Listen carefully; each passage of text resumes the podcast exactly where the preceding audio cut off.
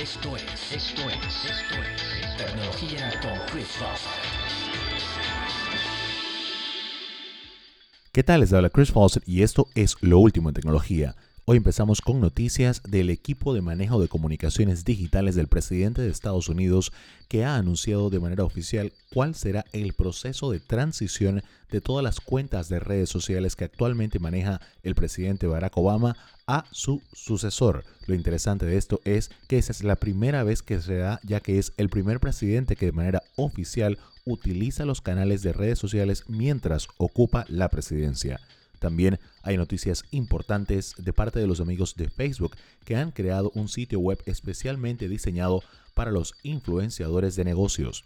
Este, según el gerente de alianzas estratégicas de Facebook, Craig Mullaney, está enfocado en ayudar a estos influenciadores a aprovechar al máximo herramientas como Facebook Live, la plataforma de Facebook Mentions, las notas, los videos de 360, entre otros. También hay algo interesante con respecto a los fundadores de Vine, la aplicación de Twitter que recientemente fue declarada un muerto viviente, ya que oficialmente tiene fecha de finalización. Pero los mismos fundadores han creado una nueva aplicación llamada Hype, que está totalmente orientada en transmisión de video en tiempo real. Esta nueva aplicación tiene características que ya los usuarios de transmisiones de video en tiempo real han venido usando y que están muy acostumbrados a tener como la interacción entre las personas que están viendo el broadcast y la persona que lo está emitiendo.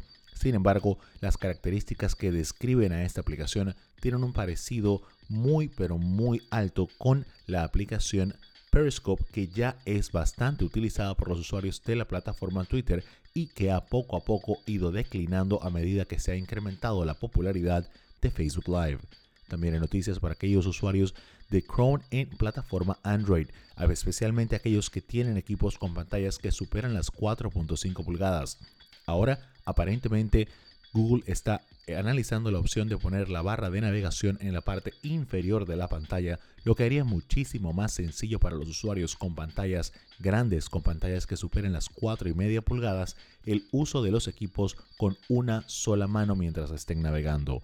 Esto es más que nada por cuestiones de usabilidad y debido a que desde la primera vez que salió Chrome para Android, al momento ha aumentado muchísimo el tamaño promedio, casi en una pulgada, de los celulares que utilizan este navegador. Los amigos del blog de tecnología Mashable hicieron un análisis muy interesante y una comparación muy a fondo entre los productos más recientemente lanzados por parte de Apple y por parte de Microsoft. Y una de las principales conclusiones con las que varios analistas de la industria concuerdan es que se está viendo mucha más innovación del lado de Microsoft que del lado de Apple. En este caso particular, fueron muy buenos los comentarios de los cambios que ha habido en Microsoft bajo la dirección de Satya Nadella, el sucesor de Steve Ballmer, que era uno de los fundadores junto con Bill Gates de esta empresa. Seguimos ahora con notas de Samsung y el lanzamiento del el Galaxy S7 en un nuevo color, en color coral azul, en el mercado estadounidense. Este viene a reemplazar el coral azul que solamente estaba disponible en el Note 7, equipo que como ya sabemos ha dejado de ser vendido en todos los mercados.